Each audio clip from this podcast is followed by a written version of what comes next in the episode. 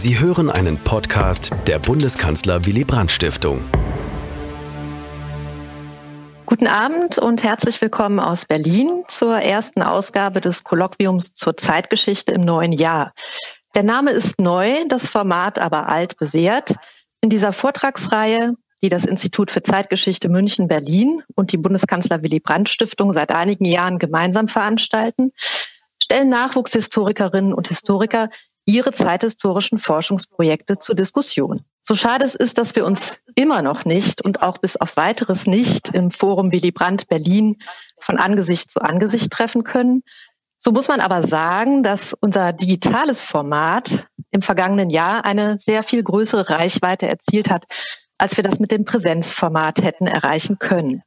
Heute macht den Auftakt Moritz Fischer vom Institut für Zeitgeschichte in München. Von dort, aus dem Lesesaal, ist er uns heute Abend auch zugeschaltet. Er promoviert über die Republikaner, eine Partei, deren Geschichte bemerkenswerterweise bis heute noch nicht systematisch erforscht worden ist. Bevor Professor Dr. Hermann Wendker vom Institut für Zeitgeschichte Berlin Ihnen unseren Gast gleich vorstellt, möchte ich schon mal darauf hinweisen, dass Sie Ihre Fragen über die Chat-Funktion bei YouTube stellen können, ob schon während des Vortrags oder danach. Ich werde Ihre Fragen dann in die anschließende Diskussion einbringen. Ich übergebe jetzt erstmal an Hermann Wendker. Ja, vielen Dank. Auch von mir herzlich willkommen zu diesem, zu unserer Veranstaltung. Äh, und ich freue mich sehr, einen jüngeren Münchner Kollegen aus unserem Hause hier vorstellen zu können. Äh, es handelt sich um Moritz Fischer. Ähm, der 2014 bis 2017 ein Bachelorstudium in Geschichte und Rechtswissenschaften an der LMU München absolviert hat und dann in den Jahren 2017, 2019 ein Masterstudium angeschlossen hat. Ähm, er war dann parallel dazu seit 2015 zunächst studentische, dann wissenschaftliche Hilfskraft am Institut für Zeitgeschichte in München und ist seit 2019 wissenschaftlicher Mitarbeiter der kritischen Online-Edition der Tagebücher Michael Kardinal von Faulhabers.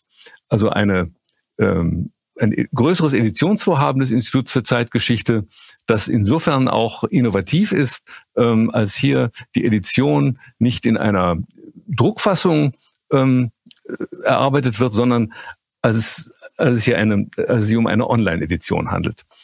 Ähm, er ist aber gleichzeitig Doktorand am Institut für Zeitgeschichte und seine Arbeit ähm, zu den Republikanern wird betreut von Andreas Wirsching.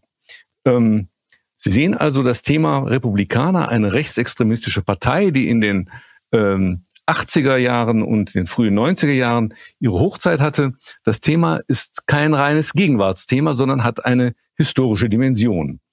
Ähm, Herr ähm, Fischer hat aber nicht nur zu diesem Thema bereits zwei Aufsätze, die vor der Veröffentlichung stehen, sondern er hat ebenfalls, darauf möchte ich auch ausdrücklich hinweisen, ein Buch geschrieben zu dem Thema Zwangssterilisation und Euthanasie in Landshut, das Erbgesundheitsgericht Landshut und die Opfer der nationalsozialistischen Euthanasiemorde erschienen in Landshut im Jahre 2018.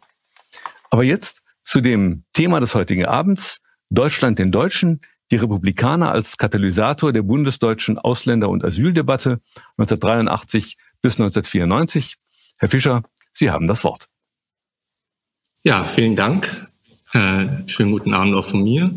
Ähm, zunächst vielen Dank für die Einführung, lieber Herr Wendker, und die netten Worte ähm, und eben auch die Möglichkeit, heute Abend einen Teil meines Dissertationsvorhabens über die mittlerweile fast vergessenen Republikaner vorstellen zu können. Als am Abend des 29. Januar 1989 in West-Berlin die ersten Prognosen und Hochrechnungen der Wahl zum Abgeordnetenhaus über die Bildschirme liefen, konnten viele Zuschauer ihren Augen nicht trauen. Die Republikaner, eine bis kurz vor der Wahl kaum in Erscheinung getretene rechte politische Gruppierung, hatte auf Anhieb 7,5 Prozent der Stimmen erhalten und sollte für kurze Zeit mit elf Sitzen im Schöneberger Rathaus vertreten sein. Schlagartig bekannt hatte die Partei einen Wahlwerbespot gemacht, der im SFB ausgestrahlt wurde. Darin sah man nach Lesart der Republikaner alltägliche Straßenszenen in Berlin. arabischstämmige Migranten, spielende, vermutlich türkische Kinder, Arbeitslose, Autonome und, und tote Drogenabhängige. Der Spot blieb unkommentiert und war lediglich mit Musik hinterlegt, mit der Melodie von Spiel mir das Lied vom Tod. Der Spot sollte zeigen, Berlin ist eine durch Kriminalität, Überfremdung, wie die Republikaner sagten, und Drogen sterbende Stadt. Ausländer, und hier zeigt sich die Problematik des Begriffs, wurden pauschal nur durch ihre Anwesenheit als existenzielle Bedrohung gebrandmarkt. Sie taten nichts und sagten nichts. Sie waren nur da. Unter dem Begriff Ausländer sammelten sich dabei diverse Gruppen, die erstens rein rechtlich gar keine Ausländer sein mussten und zweitens als schon lange in Berlin lebende Menschen zu Ausländern, also zu etwas Fremden gemacht wurden. Die Republikaner lasteten dabei den Ausländern alle sozialen Probleme der Stadt an. Vor allem die hohen Mieten und die steigende Arbeitslosigkeit. Die Einwanderergruppen hingegen, die am ehesten noch diese nicht von der Hand zu weisenden Probleme verstärkten, nannten sie aus ideologischen Gründen beim, nannten sie aus ideologischen Gründen nicht beim Namen. Die Aus- und Übersiedler. Zwar nahmen weite Teile der Bevölkerung die Aussiedler als Ausländer wahr, die Republikaner wiesen aber nach dem Abstammungsprinzip jede Kritik an ihn zurück und forderten, Zitat, nationale Solidarität. Die, Pro die bewusste Provokation wirkte. Viele Berliner wählten gerade wegen dieses Bots und der Debatte darüber die Partei. Fast 92 Prozent der Menschen, die den Republikanern ihre Stimme, ihre, ihre Stimme geben wollten, meinten in einer Umfrage vor der Wahl, dass es, Zitat, nicht in Ordnung sei, dass es so viele Ausländer in Berlin gebe. Auch für die SPD wurden die Republikaner zum Problem. Ihre höchsten Ergebnisse erzielte die Partei in den traditionellen Arbeitervierteln der Stadt. Als die Republikaner bei der Europawahl im Juni 1989 erneut über sieben, Prozent an Stimmen erhielten, fragten sich Journalisten und Politikwissenschaftler unisono, wer diese Partei mit ihrem Vorsitzenden Schönhuber eigentlich sei und woher sie komme. Für Politiker anderer Parteien war eine Frage noch wichtiger, nämlich die, was nun zu tun sei. Sie alle kamen zu demselben Ergebnis. Die Partei war eine Gefahr für die Demokratie und musste bekämpft werden.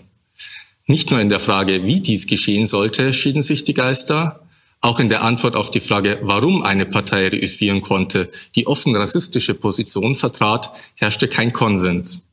Lag es an der Modernisierung der CDU unter Kohl und Geißler oder an der ohnehin rechten Politik von CDU und CSU, welche den Aufstieg der Republikaner erst möglich gemacht hatte, wie manche Publizisten meinten. Hitzige Debatten wurden geführt, die Wiederkehr des Nationalsozialismus an die Wand gemalt. Die Republikaner hatten für Aufruhr im nach Florian Illies langweiligsten Jahrzehnt des 20. Jahrhunderts gesorgt. Wie schwierig es werden sollte, die Republikaner in den kommenden Jahren politisch zu bekämpfen, zeigte sich am Tag nach der Wahl in Berlin.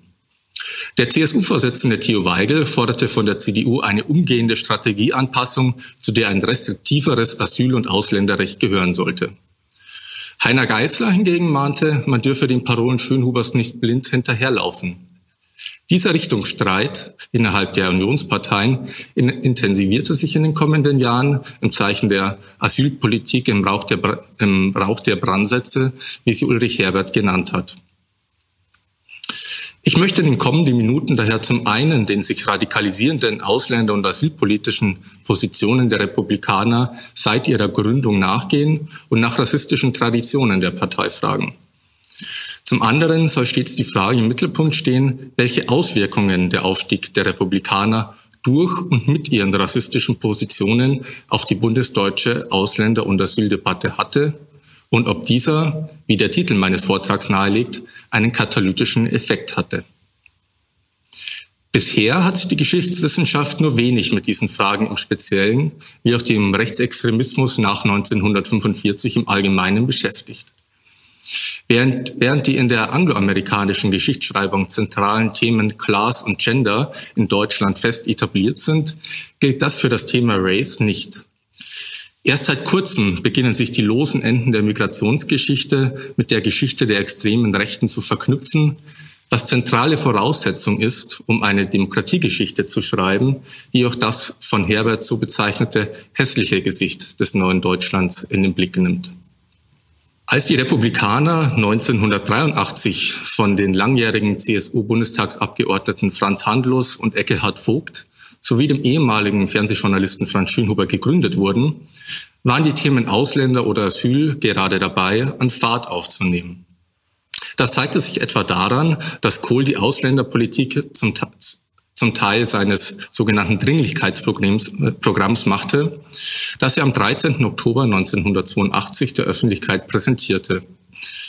Das Programm basierte auf drei Grundpfeilern. Erstens die Förderung der Integration, zweitens die Begrenzung weiteren Zuzugs und drittens die Verstärkung von Rückkehranreizen. Diese Trias war nicht neu, sondern beruhte auf Regelungen, die schon unter der Kanzlerschaft Schmitz, Schmitz in Kraft getreten waren. Trotz des 1973 verfügten Anwerbestopps, der sich ähm, gegen die weiter eintrübende Konjunktur und die steigenden Arbeitslosenzahl als geboten angesehen wurde, sah die äh, Regierung Kohl und zuvor die Regierung Schmidt geboten, weitere Maßnahmen zu ergreifen. In der Praxis erwies sich vor allem die Rückkehrförderung als wenig effektiv und die Herabsetzung des Nachzugsalters nur schwer mit dem Grundgesetz in Einklang zu bringen. Die Debatte kreiste daher immer mehr um die Integration der Ausländer, deren Integrationsfähigkeit vor allem bei türkischen Gastarbeitern angezweifelt wurde.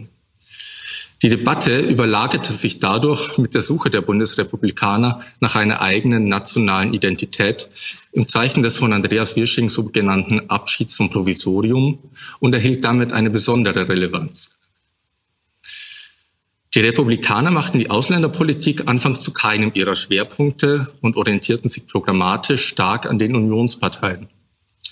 Hauptthemen der Parteigründung waren der sogenannte Milliardenkredit an die DDR, die Entspannungspolitik im Allgemeinen oder die Reformen der sozialliberalen Koalition sowie nicht zuletzt die zunehmende, zunehmende Thematisierung der nationalsozialistischen Vergangenheit.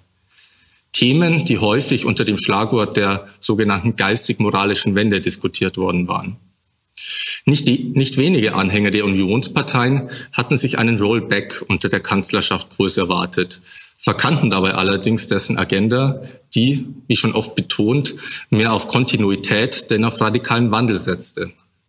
Von außen wurde daher häufig die Erwartung an die Republikaner herangetragen, sich für eine radikalere Ausländerpolitik einzusetzen, wenn es schon nicht die CDU tat. Ein Studiendirektor aus Hamburg schrieb im November 1983 Franz Handlos, dass er zwar bei der letzten Wahl für die Christdemokraten gestimmt habe, aber enttäuscht worden sei. Er prophezeite spätestens im Jahr 2000 ein Zitat Mischvolk aller USA, bei der die Ausländer die Rolle der US-Neger spielen würden. Er sei keinesfalls ein Rassist und habe zwar überlegt, bei der NPD mitzuarbeiten, fühle sich aber im Grunde als Demokrat. Dieter Berger, stellvertretender Bundesvorsitzender der Republikaner und äh, auf dem Foto für die Veranstaltung vom Betrachter aus rechts neben Schönhuber zu sehen. Das Bild sollte jetzt gleich eingeblendet werden. Dieter Berger begründete mit der seiner Meinung nach zu laschen Ausländerpolitik seinen Austritt aus der CSU.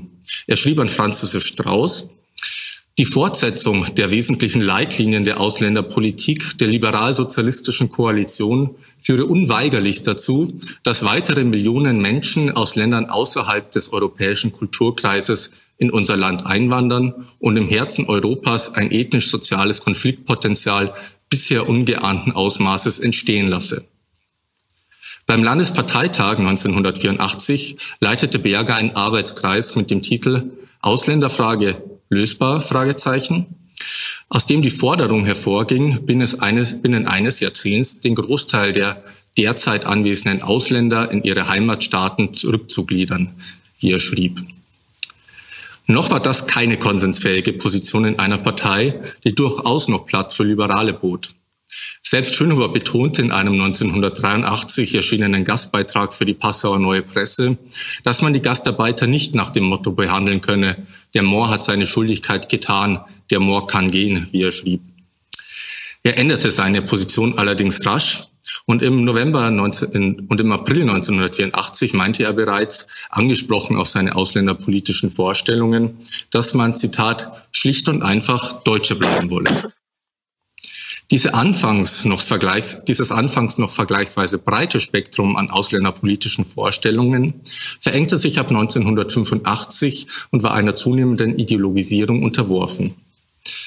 Positionen wie die von Dieter Berger, der schon 1984 die Ausländerpolitik unter das Primat der Zitat Erhaltung der nationalen Identität stellen wollte, waren nun offizielle Linie der Partei. Das hing vor allem mit dem Machtwechsel von Handlos zu Schönhuber zusammen. Franz Schönhuber hatte bereits im Frühjahr 1985 für eine Partei der deutschen Rechten geworben und war damit auf offenen Konfrontationskurs zum Bundesvorsitzenden Handlos gegangen, der die Republikaner als konservativ-liberale Partei positionieren wollte. Handlos unterlag und verließ am 4. Mai 1985 die Partei, da er, wie er schrieb, diesen Rechtstrend nicht mehr mittragen wollte. Einen Monat später verabschiedete der Bundesparteitag der Republikaner das sogenannte Siegburger Manifest, in dessen Präambel es hieß, die nationale Lage erfüllt uns mit großer Sorge. Arbeitslosigkeit, Schulden, Ausverkauf deutscher Interessen und nicht zuletzt die Überfremdung bedrohen unser Land. Deutschlands Vergangenheit, Vergangenheit heißt Niederlage und Schuld. Seine Gegenwart ist Teilung und Fremdbestimmung. Seine Zukunft wird das Ergebnis heutiger Politik sein. Andere Völker achten wir, unseres aber lieben wir. Teile der referierten Sätze waren nicht neu, sondern gingen auf eine Erklärung des sogenannten Deutschlandrats zurück, einer 1983 gegründeten, selbsternannten Pressure Group der neuen Rechten, der neben Schönhuber unter anderem Armin Mohler angehörte. Die Ideen dieses Zirkels griff Schönhuber auf, womit die Ausländerpolitik zum Axiom der Bewahrung nationaler Identität arrivierte. Die Ausländerpolitik der Partei ging nun ein unseliges Bündnis mit der seit den 1970er Jahren wieder lauter werdenden Forderung nach einer aktiven Bevölkerungspolitik ein. Nicht wenige Mitglieder der Republikaner teilten etwa die Meinung von Robert Hepp, der ebenfalls Mitglied des Deutschlandrats war, dass der Bundesrepublik durch die sozialliberalen Reformen der 1970er Jahre der, wie er schrieb, Volkstod und die Unterwanderung durch Ausländer drohe. Rolf Schlierer, Fraktionsvorsitzender der Republikaner im baden-württembergischen Landtag, brachte diese Position in Verbindung mit der Debatte um Schwangerschaftsabbrüche. Er schrieb, es ist erschreckend, dass heute in einem der reichsten Länder der Erde 125.000 Kinder im Jahr getötet und als Ersatz dafür Ausländer zur angeblichen Sicherung der Renten ins Land geholt werden. Die Republikaner bekamen in der Öffentlichkeit nun nicht nur das Image einer Schönhuber-Partei, sondern auch einer Anti-Ausländer-Partei. Nicht ohne Grund traten 1986 fast alle Mitglieder der aufgelösten rechtsextremen Kieler Liste für Ausländerbegrenzung zu den Republikanern über. Zu diesem Zeitpunkt hatte die sogenannte Ausländerfrage bereits an Relevanz verloren und war in der Bedeutung vom Thema Asyl abgelöst worden.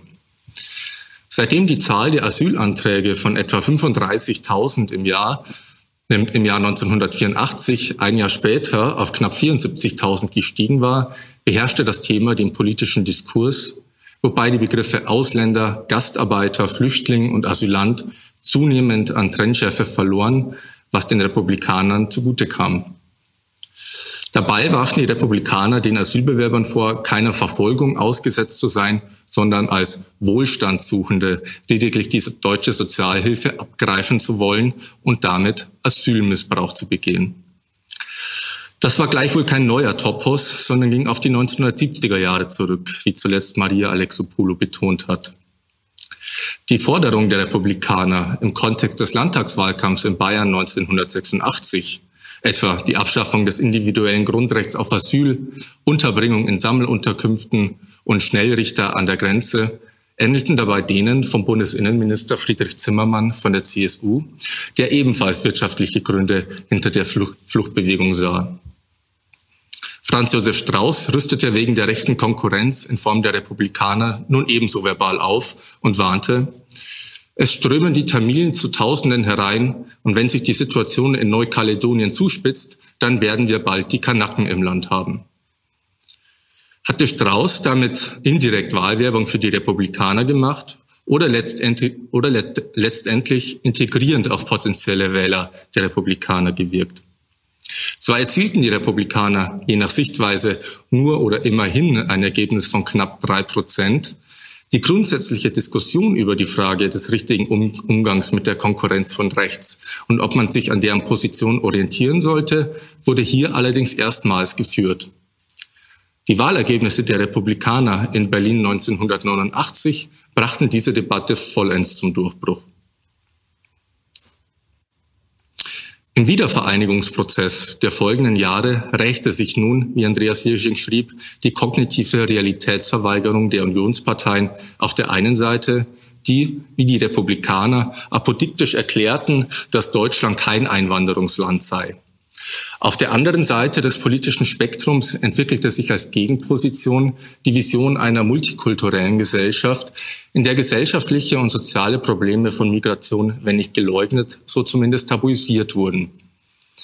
Die Möglichkeit, während der 1980er Jahre ein an die sich verändernde internationale Flucht- und Arbeitsmigration angepasstes, pragmatisches Regelwerk, etwa in Form eines Einwanderungsgesetzes zu schaffen und das Asylrecht zu reformieren, hatten die Parteien in dieser Frontstellung verstreichen lassen.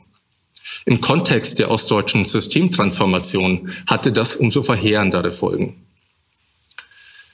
Mit den Republikanern im Nacken und weiter steigenden Zahlen von Flüchtlingen, insbesondere solchen aus den ehemaligen Ostblockstaaten, verhärteten sich die Fronten umso schneller. Nahezu 80 Prozent der Bundesbürger hielten 1991 und 92 mit großem Abstand zu anderen Themen Ausländer bzw. Asyl, Asyl für die drängendsten Probleme. Die Debatte wurde emotionaler und, und überschritt immer häufiger Grenzen des Sagbaren. Mit ihren nicht selten schrillen Tönen wollten Politiker von CDU und CSU zum einen Wähler der Republikaner zurückgewinnen. Zum anderen versuchten sie den Druck auf die in dieser Frage gespaltenen Sozialdemokraten zu erhöhen, sodass diese mit dem sogenannten Asylkompromiss einer Novelle von Artikel 16 des Grundgesetzes zustimmten. Zuvor war die SPD-Führung immer öfter aus den eigenen Reihen aufgefordert worden, einer Grundgesetzänderung zuzustimmen. Insbesondere Kommunal- und Landespolitiker taten sich in der Debatte hervor. In Bremen hatte der SPD-Bürgermeister Klaus Wiedemeyer im Bürgerschaftswahlkampf 1991 versucht, durch die Landesgesetzgebung manchen Flüchtlingsgruppen pauschal die Prüfung des Asylbegehrens zu verweigern. Seine Taktik, damit Wähler an die SPD zu binden, scheiterte grandios. Die SPD verlor über 11 Prozent im Vergleich zur letzten Wahl und die DVU zog mit 6 Prozent an Stimmen in die Bürgerschaft ein. Die Republikaner kamen auf 1,5 Prozent. Zumindest auf Bundesebene wollten die Republikaner aus strategischen Gründen nun nicht noch radikalere, radikalere Forderungen aufstellen als ohnehin schon. Die drohende Beobachtung durch den Verfassungsschutz schwebte nämlich wie ein Damoklesschwert über ihrem Haupt. Zum Problem wurden für die Partei dabei die sich häufenden rechtsextremen Anschläge, die alle im Bundestag vertretenen Parteien der Stimmungsmache der Republikaner anlasteten. Die Republikaner mussten nun eine Strategie finden, wie sie auf die Taten reagieren sollten, wobei sich überwiegend folgender Dreiklang herauskristallisierte. Verurteilung der Tathandlung als kriminell, Verständnis für die Motivation und Situation der Täter und Schuldzuweisung an die sogenannten etablierten Parteien. Nach den gewalttätigen Ausschreitungen in Hoyerswerda im September 1991 bezeichnete Franz Schönhuber die Republikaner beispielsweise als einzige Partei, die Zitat der historischen Aufgabe gerecht werden kann, ihr geleitete junge Menschen vor einem Abdriften in die radikal gewalttätige Szene zu bewahren. Die Republikaner würden Ausländerfeindlichkeit bekämpfen, indem sie schon immer davor gewarnt hätten, dass das Boot voll sei. Hätten die Altparteien, wie er schrieb, schon eher auf sie gehört, gäbe es nun keine Gewalt gegen Ausländer. Es gab auch andere Stimmen in der Partei, die umso radikaler wurden, je weiter man die Eben, deren Ebenen hinabstieg. Im Landesverband Bayern wurde eine Resolution diskutiert, in welcher die Täter als politisch Verwirrte bezeichnet wurden, die keinesfalls die Deutschen als solche repräsentierten, wie es Zitat von der jüdischen Presse dargestellt würde. Teilweise fragten Funktionäre der Partei nach dem unter Verschwörungstheoretikern beliebten Cui Bono, denn die einzigen, die von den Anschlägen profitierten, seien die Gegner der Republikaner. War es also ein Inside-Job des Verfassungsschutzes oder eine Intrige der im Bundestag vertretenen Parteien? Solche Aussagen finden sich nach allen größeren Ausschreitungen und Mordanschlägen, sei es Hoyerswerda, Rostock-Lichtenhagen, Mölln oder Solingen. Das Motto, das man nun auf Wahlplakaten und Flugblättern der Republikaner lesen konnte, lautete nicht mit Gewalt, sondern mit dem Stimmzettel den Asylmissbrauch stoppen. In Bremen plakatierte die Partei 1991 die an die, an die Estiktion angelehnte Losung Bürger wehrt euch gegen Überfremdung. Noch deutlicher wurde der Landesverband Sachsen. Deutsche wehrt euch stand dort auf Werbematerialien. Die Partei stritt stets ab, damit zu Gewalttaten aufzurufen. Dass die Republikaner aber eine Stimmung erzeugten, in der Mordanschläge als legitime Option der politischen Auseinandersetzung erschienen, mussten den musste den Funktionären klar sein. Anders waren die erwähnten Plakate auch nicht zu deuten. Mit einer solchen Kampagne hatten die Republikaner im April 1992 dennoch oder gerade deswegen Erfolg, als sie mit 10,9 Prozent der Stimmen in den baden-württembergischen Landtag einzogen. Nach anfänglichem Zögern forciert nun auch die Unionsparteien der, die Beobachtung der Republikaner durch das Bundesamt für Verfassungsschutz. Der Beschluss der, Innenministerkonferenz fiel im Dezember 1992. Erst jetzt entfaltete die Doppelstrategie von CDU und CSU, die auf der Brandmarkung der Republikaner als rechtsextrem und gleichzeitiger Übernahme von Positionen und Begriffen basierte, langsam Wirkung. Die Republikaner versuchten dem Stigma des Extremismus durch eine eigene Abgrenzung nach rechts entgegenzuwirken.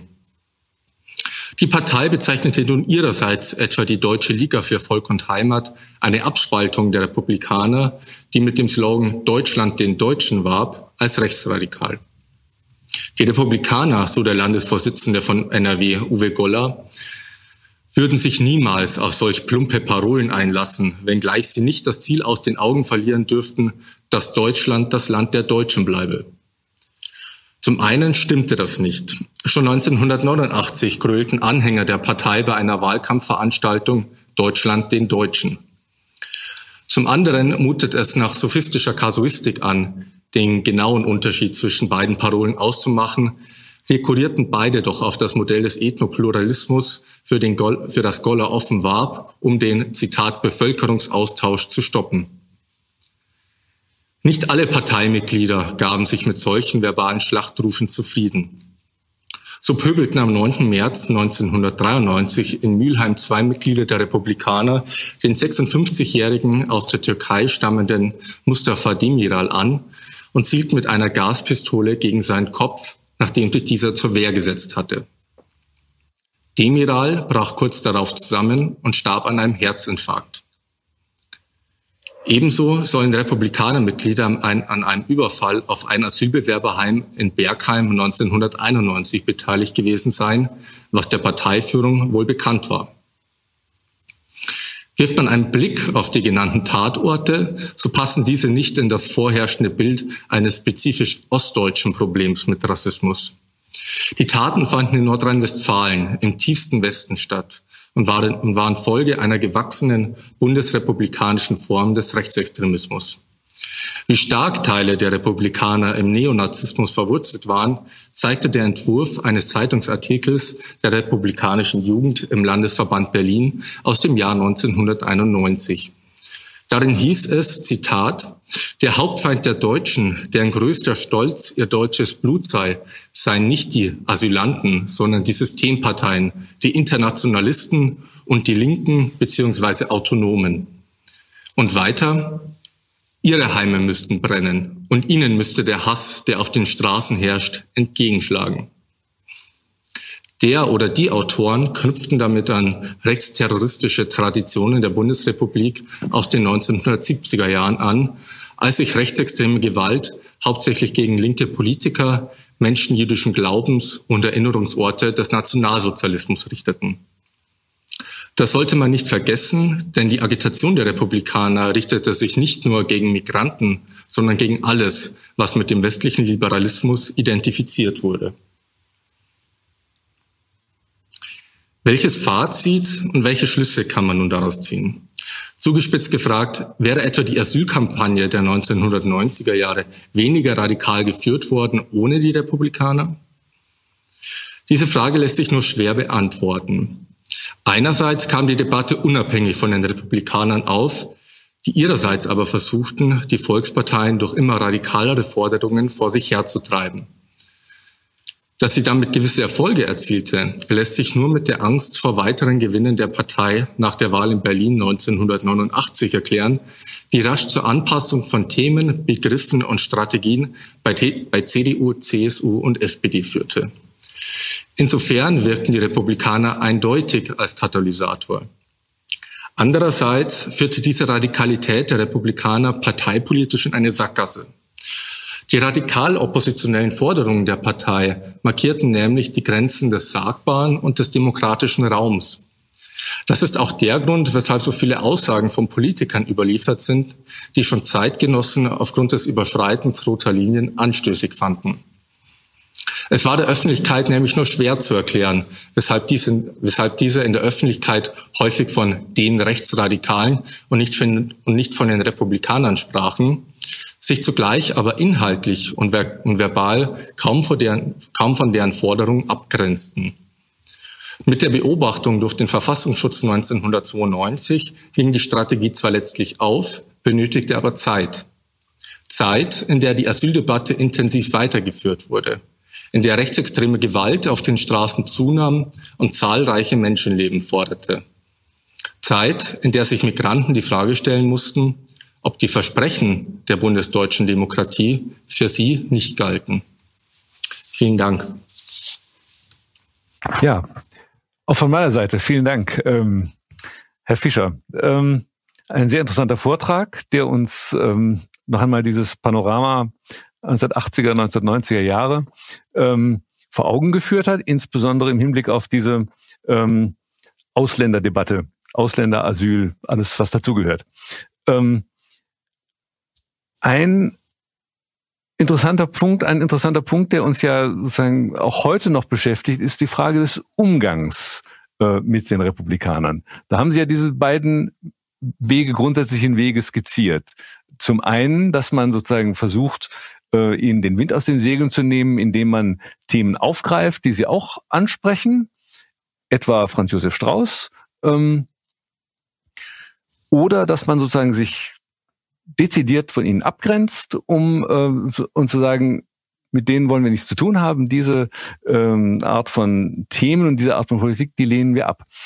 Die Frage ist, äh, können wir sozusagen aus dem Umgang können wir einfach mal sagen, was war jetzt gar nicht, um jetzt äh, für heute äh, daraus was abzuleiten, was war damals erfolgreicher?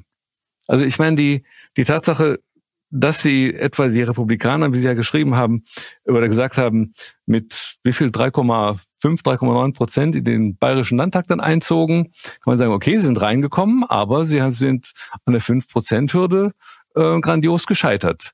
Ähm, bei anderen Wahlen später ist es sind sie nicht mehr gescheitert. Das heißt, das ist die Frage, hat Strauß sozusagen, welche Rolle spielt jetzt etwa Strauß in diesem Zusammenhang? Mhm. Hat er jetzt sie ähm, klein gehalten oder hat er sie reingebracht? Wie würden Sie das sehen?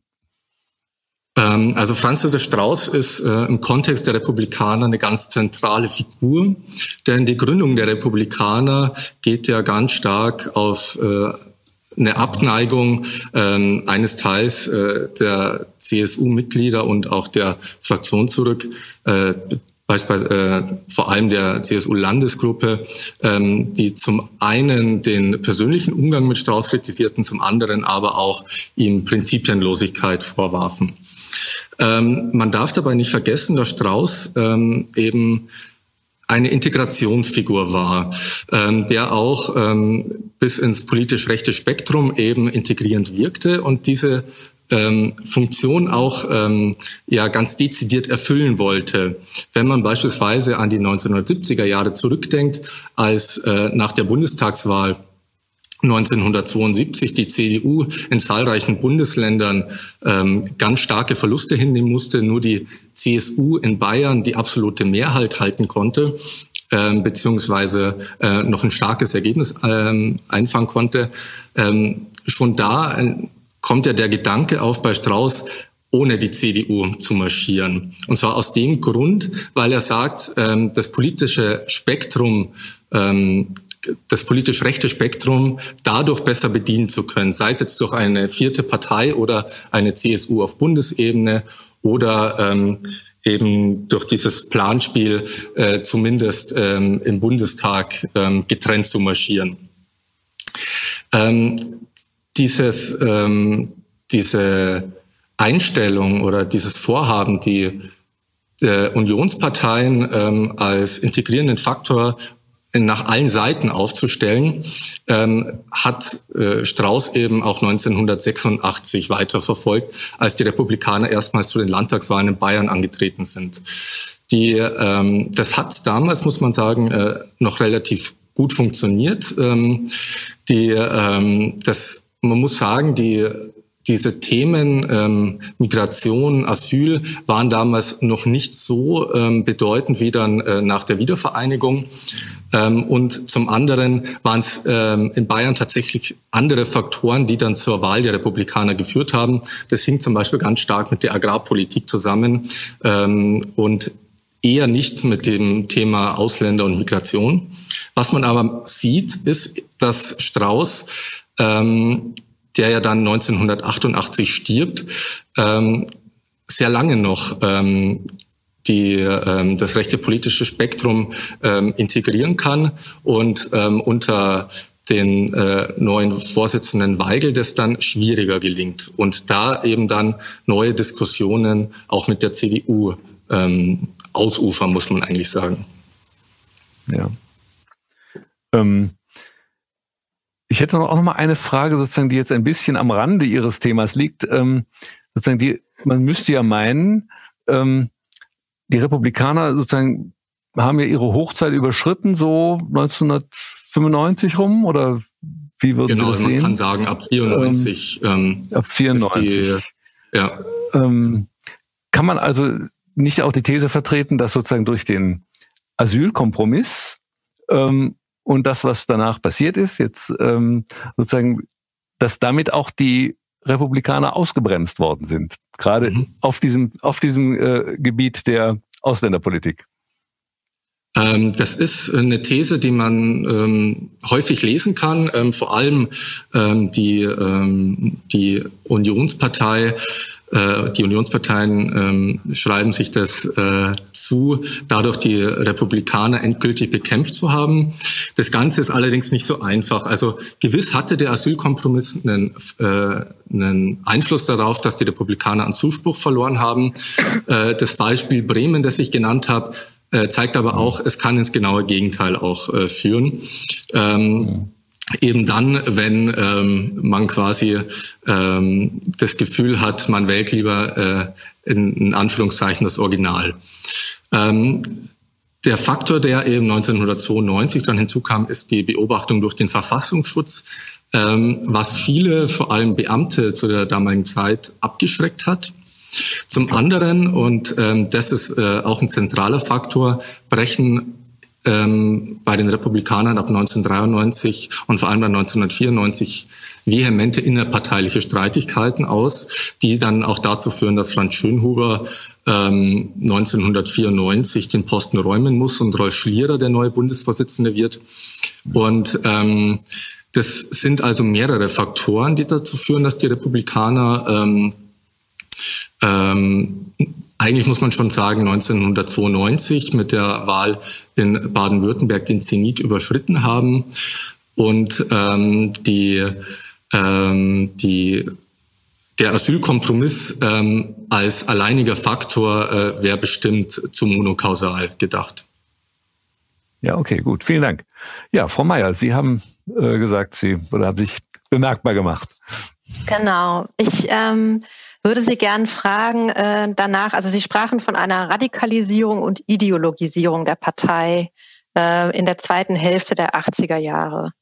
Äh, es gibt ein bekanntes Zitat von Schönhuber, das kennen Sie bestimmt auch, äh, das er wohl Jahre später im Rückblick ähm, in einem Interview abgegeben hat. Wenn ein Wagen den Abhang hinunterrollt, dann ist es ein Problem, ihn aufzuhalten oder ihm eine andere Richtung zu geben. Also ähm, das sollte sozusagen heißen, das war ein Prozess der Radikalisierung, den er gerne aufgehalten hätte, äh, es aber nicht konnte.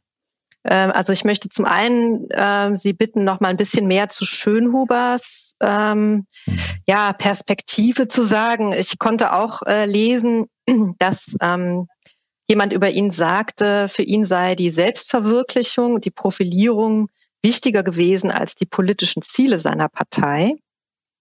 Ähm, und ich möchte Sie aber auch tatsächlich fragen nach dem äh, Vergleich, äh, nicht Gleichsetzung, die, der sich ja nun aufdrängt äh, mit verschiedenen anderen Parteien. Also die NPD hat einen solchen Radikalisierungsprozess äh, durchgemacht, der sie dann wieder hat in der Versenkung verschwinden lassen, während äh, sich sozusagen die äh, neonazistische Szene im Untergrund äh, weiter formierte in den 70er Jahren.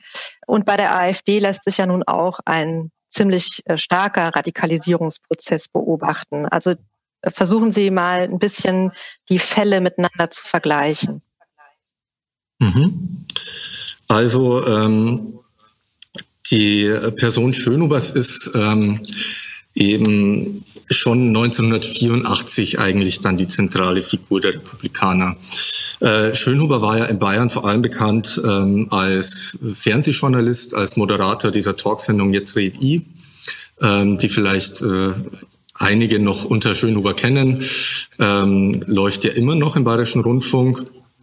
Und Schönhuber wie, wird dann eben unrechtmäßig 1982 beim Bayerischen Rundfunk gekündigt, nachdem er im Jahr zuvor ein Erinnerungsbuch über seine Zeit bei der Waffen-SS geschrieben hat. Er war ähm, Freiwilliger bei der Waffen-SS, der, äh, der als 19-Jähriger beigetreten ist. Und dieses Buch enthält eben äh, stark apologetische ähm, Aussagen.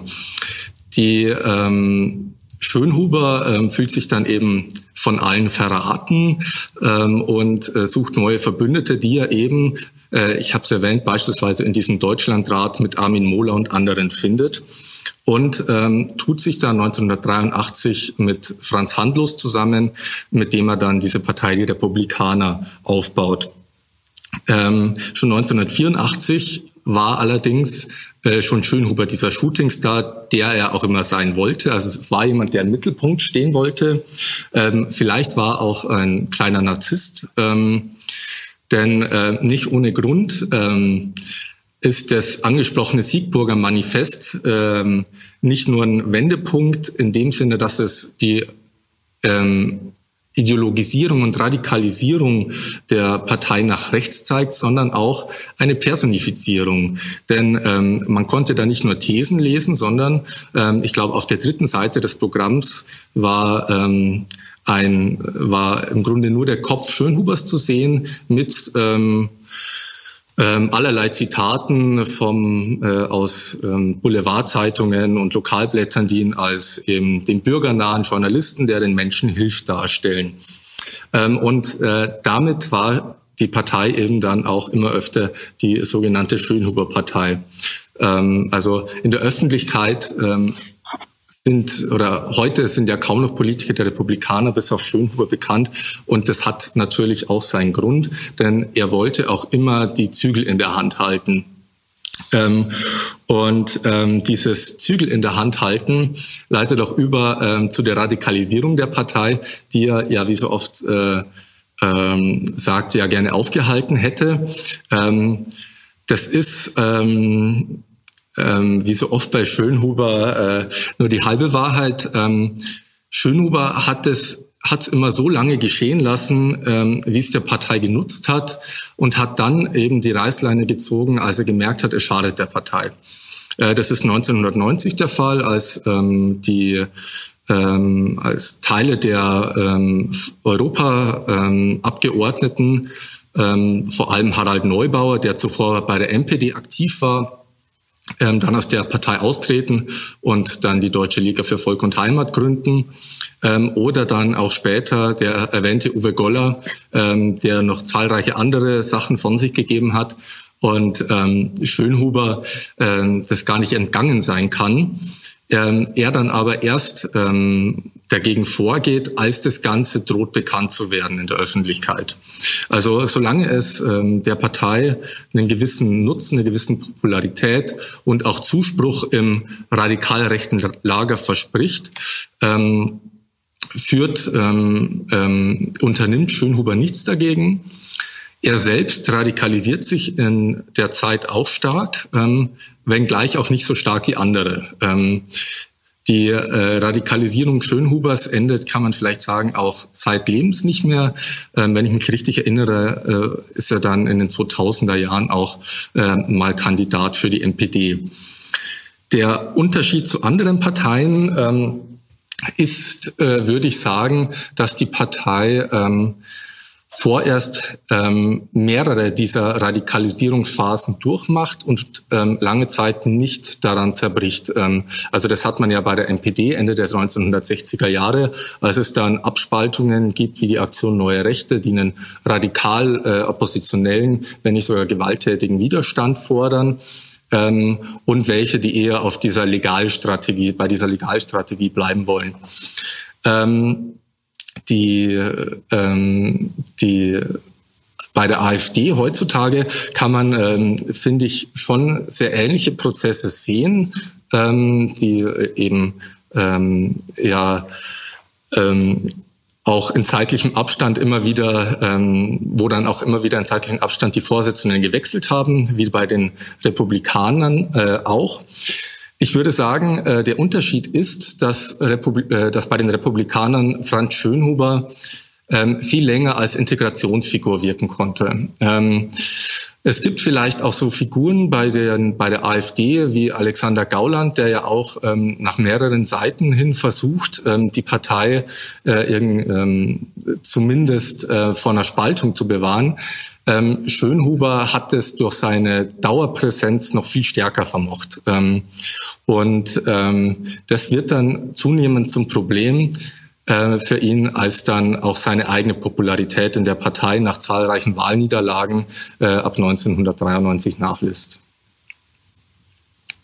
Ja, vielen Dank. Es gibt jetzt auch eine erste Frage aus dem Chat, und zwar eine Frage meines Kollegen Wolfgang Schmidt. Da geht es jetzt wieder mehr um die sozusagen die Rezeption äh, der Republikaner und das Wahlverhalten. Welche Rolle spielte die Politikverdrossenheit, die ab Ende der 80er Jahre auch in der politischen Mitte der alten Bundesrepublik um sich griff, für den, wenn auch kurzzeitigen Erfolg der Republikaner? Ja, also die Politikverdrossenheit ist, ähm, also dieses Schlagwort ist ein wichtiges Thema bei der Parteigründung ähm, auch. Die ähm, ähm, Partei schreibt sich ähm, dezidiert auf ihre Fahnen, ähm, wir erneuern die Demokratie gegen äh, die Demokratieverdrossenheit oder eben äh, so ein anderes Schlagwort gegen die ähm, Übermacht der Parteien, ähm, also ähm, zusammen mit dieser um sich greifenden Parteienkritik. Ähm, die, ich weiß nicht, ähm, ob die äh, Politikverdrossenheit beim Aufstieg der Republikaner eine äh, Rolle spielt. Ähm, also im Wahlverhalten eher nicht, würde ich sagen. Äh, bei der Gewinnung äh, von oder Rekrutierung von Parteimitgliedern schon eher. Denn da geht es ja ähm, ganz stark auch äh, um die Frage, ob sich die ähm, Parteien ändern müssen, ob man sich, und äh, das, äh, dieser Begriff fällt bei den Republikanern tatsächlich erstmal 1983, populistischer verhalten müsse, um ähm, breitere Wählerschichten zu erreichen. Ähm, und die, ähm, die, äh, der Aufstieg der Republikaner würde ich aber an sich eher als ähm, ein Argument gegen äh, dieses Schlagwort der Politikverdrossenheit sehen. Ähm, denn ähm, meines Erachtens waren die 1980er Jahre eben die letzte Hochzeit äh, der großen Parteien und der Neugründungen eben auch. Herr Wendker, ich hätte noch eine Frage oder haben Sie ja. eine gerade? Nee, ja? bitte, bitte. Äh, gerne. Ja, wir haben, äh, Herr Fischer, schon im Vorgespräch äh, ein bisschen darüber gesprochen, dass ähm, ja, Sie ja im Grunde an einer Geschichte schreiben, die bisher noch niemand geschrieben hat. Ähm, und ähm, ich würde Sie bitten, ein bisschen was zum Forschungsstand noch zu sagen.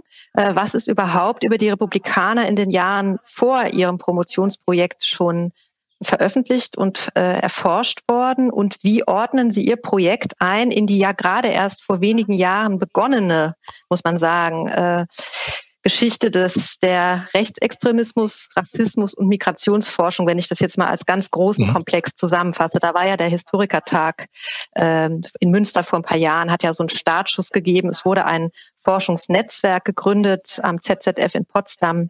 Äh, wenn Sie dazu ein bisschen was sagen könnten. Mhm. Also ähm, die, dieses ähm, die Republikaner waren ähm, anfangs äh, im Grunde überhaupt kein Thema. Also seit 1983 gab es Zeitungsberichte etc. Ähm, und solange die ähm, keine größeren Erfolge verbuchen konnten, hat sich dafür ähm, im Grunde kaum jemand interessiert. Äh, das galt so als gewisse Skurrilität auch in Bayern mit Franz Schönhuber an der Spitze.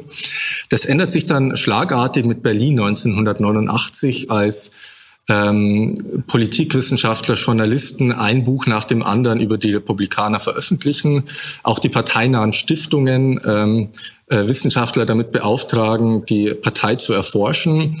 Und ähm, das ist dann so diese erste Phase ähm, der Erforschung der Republikaner, die eben, ähm, das darf man da als Historiker aber nicht vergessen, ähm, in ihrem jeweiligen Kontext betrachtet werden müssen und äh, bei dem man äh, bei denen man äh, nicht vergessen darf, dass diese Studien äh, eine ganz eigene Rückwirkung auf die Republikaner selbst hatten.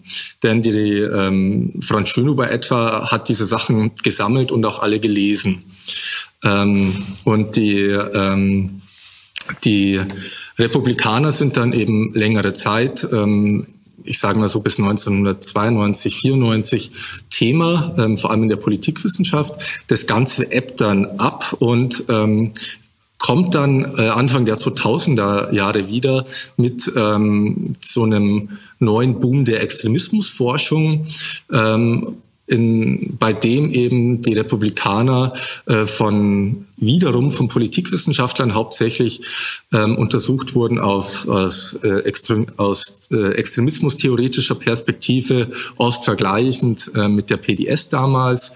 Und ähm, was noch hinzukam, ähm, was man, was äh, auch äh, erstes Interesse gefunden hat, ist der Umgang der Volksparteien mit äh, den Republikanern. Und ähm, tatsächlich erst in den letzten Jahren, Sie haben es erwähnt, beispielsweise der Zeit historische Arbeitskreis Extreme Rechte, äh, der gegründet wurde, ähm, beginnt dieses Thema ähm, in der Geschichtswissenschaft Fuß zu fassen. Ähm, ich glaube aber eben, dass wir als äh, Historiker auch eine, eine andere Herangehensweise als ähm, Politikwissenschaftler haben müssen, ähm, denn die ähm, ähm, denn es geht ja ähm, bei diesem, äh, vor allem bei den Republikanern, nicht allein um ähm, eine ähm, um eine von Anfang an extremistische Partei, sondern es geht um eine Radikalisierung, um verschiedene Strömungen, die von, ähm, wie mein Dissertations äh, Vorhaben jetzt auch den, den bis jetzt den Titel trägt Konservatismus, neue Rechte und Rechtsextremismus. Das heißt, man hat es mit verschiedenen Feldern zu tun ähm, und ähm, dieses äh, die Migrationsforschung, die neuere,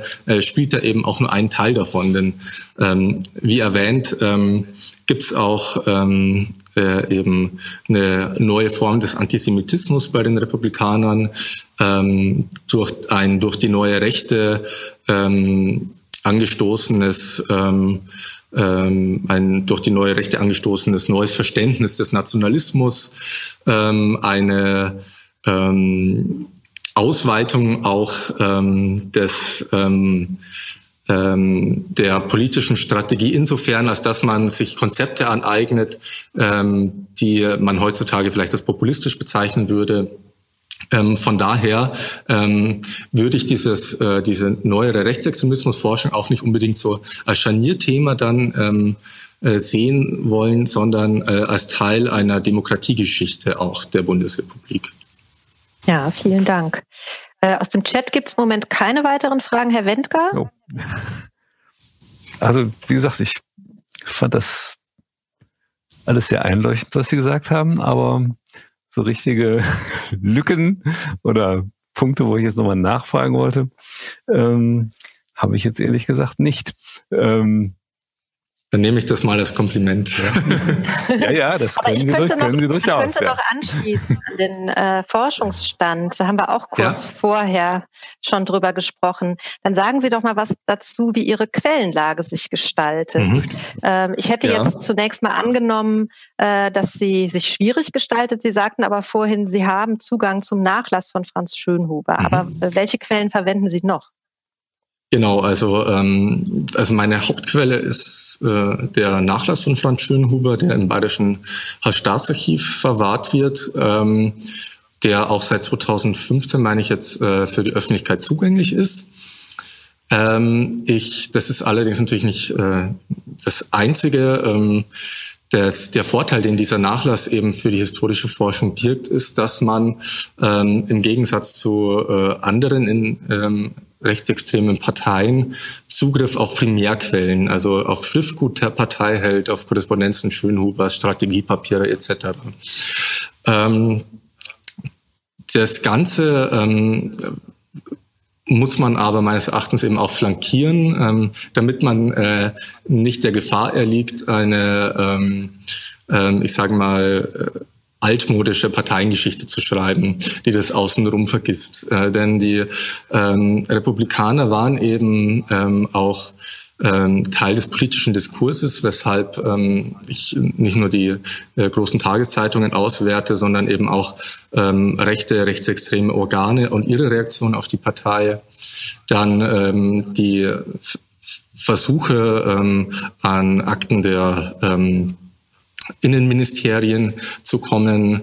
Die ähm, interessant ist beispielsweise auch ähm, das Ministerium für Staatssicherheit, das die Republikaner ähm, ähm, überwacht und Franz Schönhuber ähm, sogar im Speziellen überwacht. Das Ganze hat dann auch die Folge, dass die Republikaner 1990 nicht zu den ersten freien Volkskammerwahlen äh, antreten dürfen und Franz Schönhuber ein Einreiseverbot in die DDR erhält. Mhm. Ähm, und ähm, die ähm, nicht zuletzt will ich äh, eben auch, ähm, was bei den Republikanern eben von besonderer Bedeutung ist, ähm, die, den Umgang der anderen Parteien mit den Republikanern durch die diversen Parteiarchive mir genauer ansehen. Ja, sehr gut. Ganz kurz nach eine Nachfrage zu der Geschichte MFS und Republikaner. Mhm. Ähm, wie, wie hat das MFS denn den, äh, die Republikaner und den Schönhuber eingeschätzt? Ist das, ähm, ist das ähm, erwartbar? Also, ist das, oder, oder, oder gibt, gibt es da ein paar interessante Nuancen? Ähm, es ist, ähm, also ich konnte bis jetzt nur einen Teil sehen ähm, durch den. Lockdown ja. jetzt auch.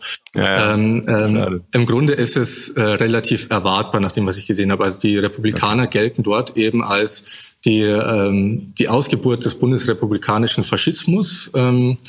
Und das Ganze wird dann auch nicht nur bei der Stasi so gehandhabt, ähm, sondern ähm, auch die, ähm, die aktuelle Kamera beispielsweise oder das Neue Deutschland äh, berichtet immer sehr gerne über die Republikaner ähm, auch und gerade in der ähm, gerade untergehenden DDR, um zu zeigen, dass die DDR, äh, dass die Bundesrepublik ähm, eben ähm, kurz davor steht, ähm, kurz vor einer faschistischen Machtübernahme steht, ja, ähm, okay. um es jetzt mal überspitzt auszudrücken.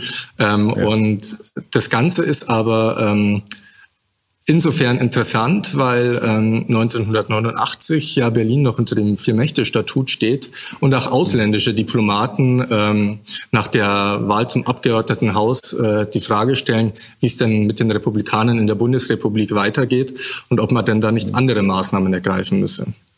Ja, vielen Dank. Ähm ja, wir sind auch schon am Ende unserer Zeit angekommen. Ja. Ähm, Gut. Vielen Dank, Herr Fischer, für den interessanten Vortrag. Und ich kann, glaube ich, sagen, dass wir uns alle schon sehr auf die fertige Dissertation ja. freuen und das Buch, das ja, daraus richtig. entstehen wird. Äh, es hätte jetzt noch viele, viele andere Fragen gegeben. Ähm, aber ja, die werden Sie uns dann in Ihrem Buch beantworten.